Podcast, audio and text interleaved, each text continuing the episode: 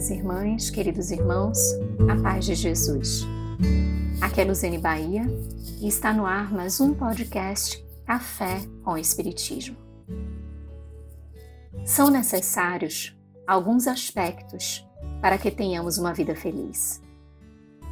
Jesus, em todo o seu ensinamento, trazia ao ser a proposta para o encontro com a tão sonhada felicidade. E esta proposta, em momento algum, versava sobre interesse pessoal, ou seja, egoísmo. Muito pelo contrário.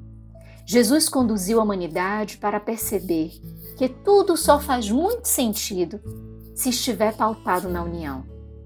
Ele disse: amar a Deus sobre todas as coisas e o próximo como a si mesmo. E disse também: fazer ao outro o que gostaria que o outro lhe fizesse. Quando aprendemos a olhar o outro como Jesus nos ensinou, efetivamente como um irmão, predispomos-nos mais ao socorro e menos a reprimendas.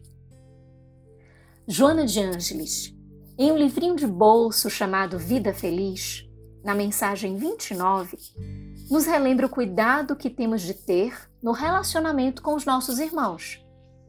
Pois somos, por mais que em alguns momentos não queiramos enxergar, irmãos uns dos outros. Ensina a benfeitora. Tolera as falhas alheias e não as apresentes no festival de fofocas. Todos erramos. Sábio é aquele que no erro aprende a agir com correção. O convite, meus irmãos, para uma vida feliz é sermos tolerantes. A tolerância foi destaque do codificador ao trazê-la como lema ao lado do trabalho e da solidariedade. Tolerar significa trazer às situações indulgência, compreensão é conceder um olhar amplo às ocorrências, entendendo que o outro também está suscetível a errar. Aplicá-la não é fácil, pois ainda o ser humano vê-se apartado do outro, e notadamente quando o assunto é a falta alheia. É como se perante o erro do outro houvesse o esquecimento de que também somos humanos e ainda dentro da escala evolutiva em que estamos, o erro nos ronda a todos. E em instantes de invigilância ou ignorância, também nós podemos nos equivocar. Quando vejas alguém caído, diz Joana, dá-lhe a mão, em vez de te comprazeres em censurá-lo. Ninguém tomba por querer. E, se tal ocorre, nele predomina a ignorância, que é um cruel inimigo do homem. Quanta doçura ao tratar do equívoco, ao tratar das faltas comportamentais. Não julgueis, a fim de não ser julgados, disse Jesus. Sabia o Mestre que com as leis divinas inscritas em nossa consciência, Julgar e ser julgado é apenas uma questão de tempo. Pois a consciência que desaprova o comportamento alheio ainda permanece no caminho diverso da proposta de crescimento e de compreensão.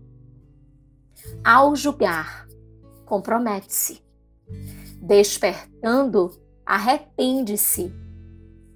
E também se coloca sob o crivo da análise das ações pessoais a partir da própria consciência. De outro lado, a consciência que entende serena as ações, reflete e, ao invés de julgar, falar, bradar, escandalizar, oferece a mão para que o outro seja reerguido. Mão esta que também se equivoca e que, de igual forma, deseja que alguém lhe estenda a mão nos momentos de dores e de sofrimento.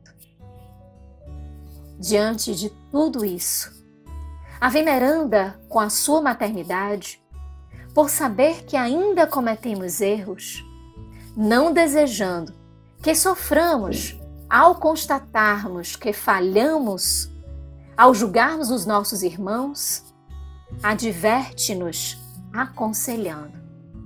Quando estiveres em dúvida, resolve pela atitude menos prejudicial ao próximo e a ti próprio.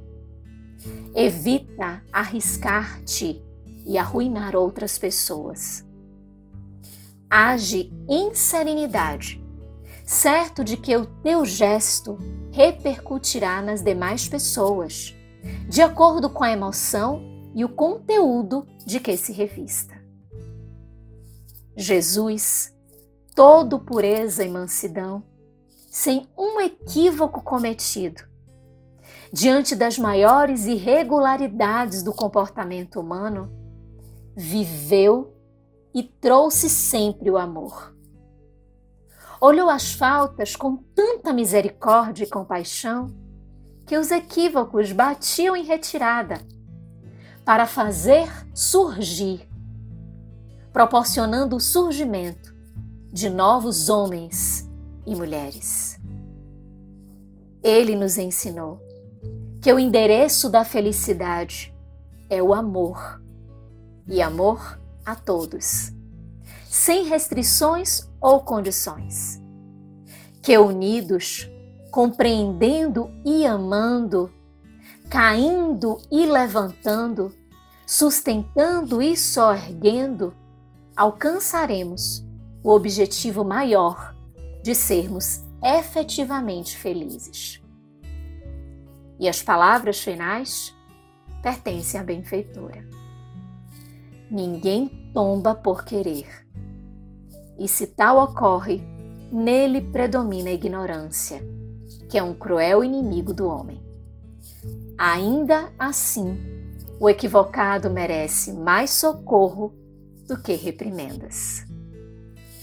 Com gratidão imensa no coração, um grande abraço e até o próximo podcast Café com Espiritismo.